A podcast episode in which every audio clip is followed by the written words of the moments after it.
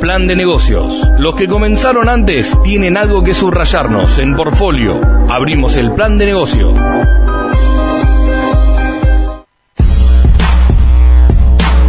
Bueno, 46 minutos pasaron de las 13 en 16 grados en Bahía, soleado, hermoso. Y acá sí que me va a costar, Daniel, porque normalmente eh, Yamila presenta este segmento de plan de negocios y me presenta a mí. Y yo no sé si cambiarme del lugar de la mesa o empezar a hablar.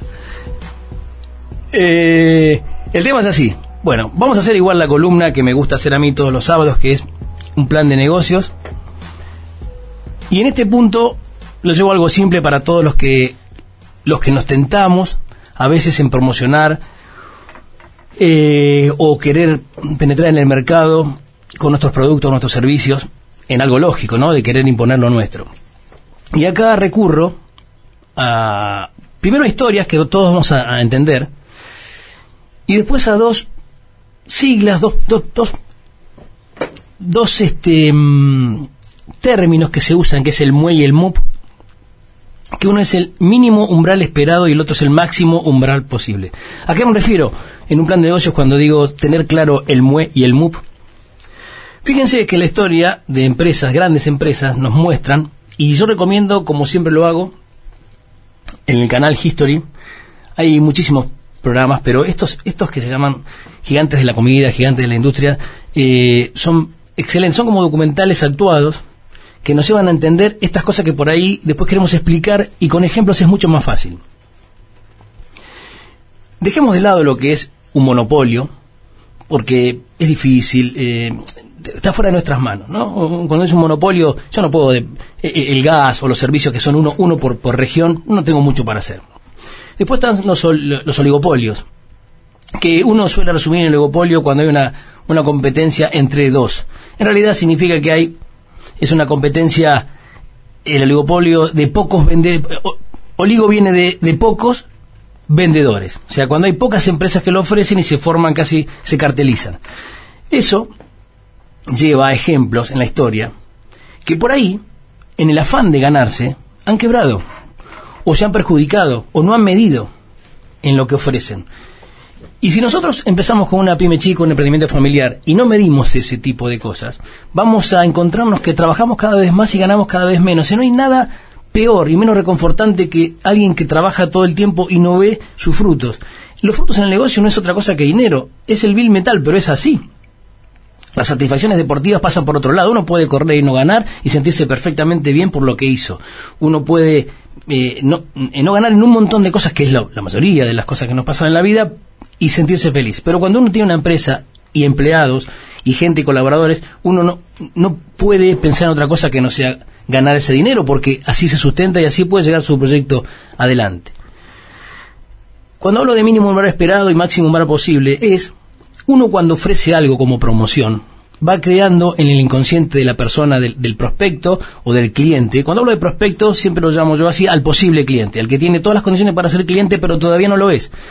Puede ser porque no adquiere ese tipo de, produ de productos o porque consume el mismo producto de otro proveedor de nuestra competencia. Entonces, cuando uno quiere llegar a un proyecto o a un cliente, todo lo que le ofrece lo convierte en un mínimo umbral esperado. Vamos, los que tenemos algunos años más, nuestros hijos, mis hijos, no entienden esto. Eh, uno iba a esperar una pizza, por ejemplo, ¿no? Una pizza y esperaba media hora en la puerta. Eh, obviamente un día a alguien se le ocurrió que nos entregaba la pizza. Mucho antes de este delivery, de este delivery que ahora, por supuesto, es algo casi no común, casi imprescindible en, el día a día nuestro. Cuando uno entregó la pizza, le creó un mínimo umbral esperado de expectativas al consumidor que hizo en cierto modo, que lo eligiera casi masivamente. Lo vimos acá en Bahía Blanca. No hace falta eh, ir a, ejemplos internacionales que lo vamos a tener porque llevó a, a, a, quiebres de empresas gigantescas. Entonces, cuando uno dio ese mínimo umbral que era te entrego la pizza, obligó a la competencia, a todos, a todos a hacer lo mismo y creó ese famoso umbral. Ya estoy ahí arriba. Si no me entregas la pizza ya es poco. ¿Quiénes se resistieron? Algunos porque confiando en su capacidad del producto o del servicio o lo que fuera, duraron, duraron un tiempo más con lo convencional, pero poco a poco la comodidad, el tiempo, uno tiene que entender que en este mundo que vivimos lo que más se vende es tiempo. Lo que más se vende es tiempo, disfrazado, disfrazado de productos, disfrazados de comercios. Los autoservicios, los mercados, lo que hicieron fue vender tiempo. Cuando nosotros éramos chicos, íbamos eh, a hacer los mandados que nos mandaba nuestra mamá, íbamos a la panadería, a, la carnicería, a la verdulería. Eso no medíamos el tiempo. Cuando los chicos estaban en la escuela y la, el ama de casa no, no quedó como ama de casa eh, y tuvo que trabajar como es hoy el común, hoy trabajan eh, las dos personas, todas las personas de, la casa, ya no había ese tiempo. Y cómo los hipermercados se dieron cuenta que lo que compraban con eso era tiempo. Fue un lugar donde estaba todo y a la vez anexaron algo para que los chicos se entretengan. En definitiva, es eso. Cuando uno economiza tiempo, tiene la mitad del éxito, del éxito asegurado. Por supuesto, tiene acompañado de buen producto y, precio, pero eso se logra, ¿no? Cuando hablamos de producto, plaza, promoción y precio. En esa palabra, en esa P de promoción, está esto que estoy hablando. Entonces, ¿qué hizo alguien? Dijo, yo se lo llevo a la casa y le doy una gaseosa de regalo. Si el producto era más o menos parejo, hizo que tu umbral suba a todos. El que no llevaba la gaseosa, el que no llevaba la gaseosa, no era elegido, o no era elegido como era antes, o perdía clientes. Y eso hace que uno desmedidamente suba el umbral de expectativa del cliente, que lo favorece, pero sin tener en cuenta cuánto es el margen o cuál es el margen. E, es, muy común preguntarle a alguien cuánto cuesta tu producto, ¿no? ¿Cuánto cuesta tu hamburguesa? Y posiblemente te digan, no sé, o te digan más o menos, por ahí, por ahí, o te digan técnicamente, o creyendo que, técnicamente está bien, lo que tienen de carne, lo que tienen de, de verdura en este caso, tomate, lechuga, lo que le pongan, de aderezo es el pan. Y por ahí te tienen contemplado el gasto del empleado. Los costos ocultos que hay, por eso vuelvo a lo que hablábamos primero, asesorarse por gente que está capacitada, eso no es costoso, es eh, hoy, mucha gente te hace un, estudio de costos y te lo entrega en mano y te lo actualiza permanentemente con un ítem. Entonces vos tenés que saber cuánto es el, el lucro cesante, cuánto desperdicio hay, infinidad de cosas. Cuando uno sigue levantando ese umbral, el MUE, el mínimo umbral esperado, sin entender el MUP, que es el máximo umbral posible. ¿Hasta dónde puedo yo otorgar para seguir peleando? ¿O tengo que cambiar mi rumbo? No, no puedo seguir dando más, mucho menos. En este punto es bajar el precio, ¿no?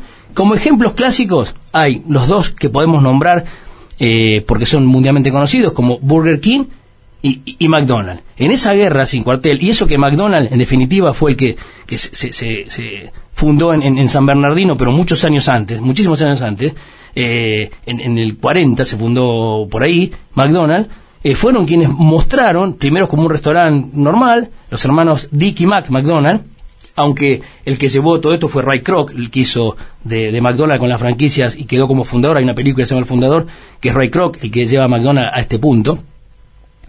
Eh, los hermanos, eh, no, no eran hermanos, perdón, los amigos, eh, McLemore, que era James McLemore, lo tengo escrito, y David Edgerton, fundaron Burger King, copiándole el método de trabajar en serie, ¿no? Lo que hizo Henry Ford en su tiempo con los autos, para producir rápidamente, como la palabra lo dice, comidas rápidas. Y abrieron en Miami. Ahora bien, la guerra fue sin cuartel y empezaron a subir el umbral. Subir el umbral. ¿Cómo? Primero, eh, Burger entendió, e, e, es un buen umbral el que subió, entendió que podía darle un, cambio de, sabor. ¿Cómo? En vez de haciéndolo a la plancha, los hizo a la parrilla y le quedó esas famosas marquitas que vemos en, en las hamburguesas. Eso es fácil de imitar o no, pero el punto clave fue cuando empezaron a ofrecer más. Y ahí ofreció Burger King la Whopper, que de hecho se llamó la casa de la Whopper, Burger King, era como un, como un subtítulo. Y llevó a que McDonald's citara a expertos a ver cómo podía competir contra eso y creó la Big Mac, que es doble hamburguesa. Pero el punto en esa guerra sin cuartel y más de gente poderosa, deja de evaluar hasta dónde punto, a qué punto es rentable. Eso llevó, es, para, es una historia linda, pero es para verle, para contarla, a que las separaran los, los, los, socios de Burger. De hecho, fue absorbida por otra empresa. Uno quedó gerenciando como corresponde. ¿no? Las grandes empresas así normalmente se compran, son absorbidas por, una, por un holding y dejan a su dueño, a su gerente, porque son los que tienen el know-how, el que saben, el, el, el, el sé cómo este, eh, hacerlo. Pero claro, se, se encontró que no tenía el poder que tenía como socio. Y esa guerra de, de, de, subir el umbral sin entender cuál era, hasta dónde podían llegar, llevó a, quebrantos y a, problemas eh, difíciles de resolver de la economía. Lo mismo pasó con Pizza Hut y Domino Pizza, ¿no? ¿Quién la entregaba? ¿Quién la entregaba? Eh, ¿Cómo subió el umbral? Uno, si, eh, creo que de los dos era mm, Domino Pizza, que, que tiene la famosa fichita de dominó arriba del techo de los vehículos. Si no lo entregaba en media hora, la pizza era gratis. Pero claro, si, pasaba un, tren y la barrera se encontraba que tenía que regalar 40, 50 pizzas.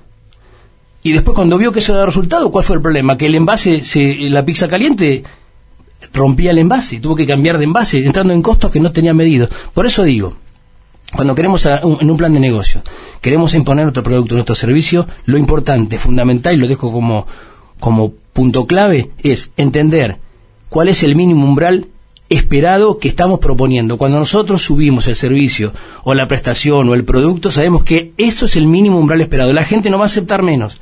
Pero antes de empezar en esa carrera contra nuestra competencia, tengamos clarísimo cuál es el MUV, el máximo umbral posible. Porque si no, de ser un buen negocio, pasa a ser una catástrofe financiera que se transforma en económica y podemos perder nuestro negocio. Así que eso es lo que les dejo hoy y ojalá haya sido primero un buen plan de negocio y fácil de aplicar.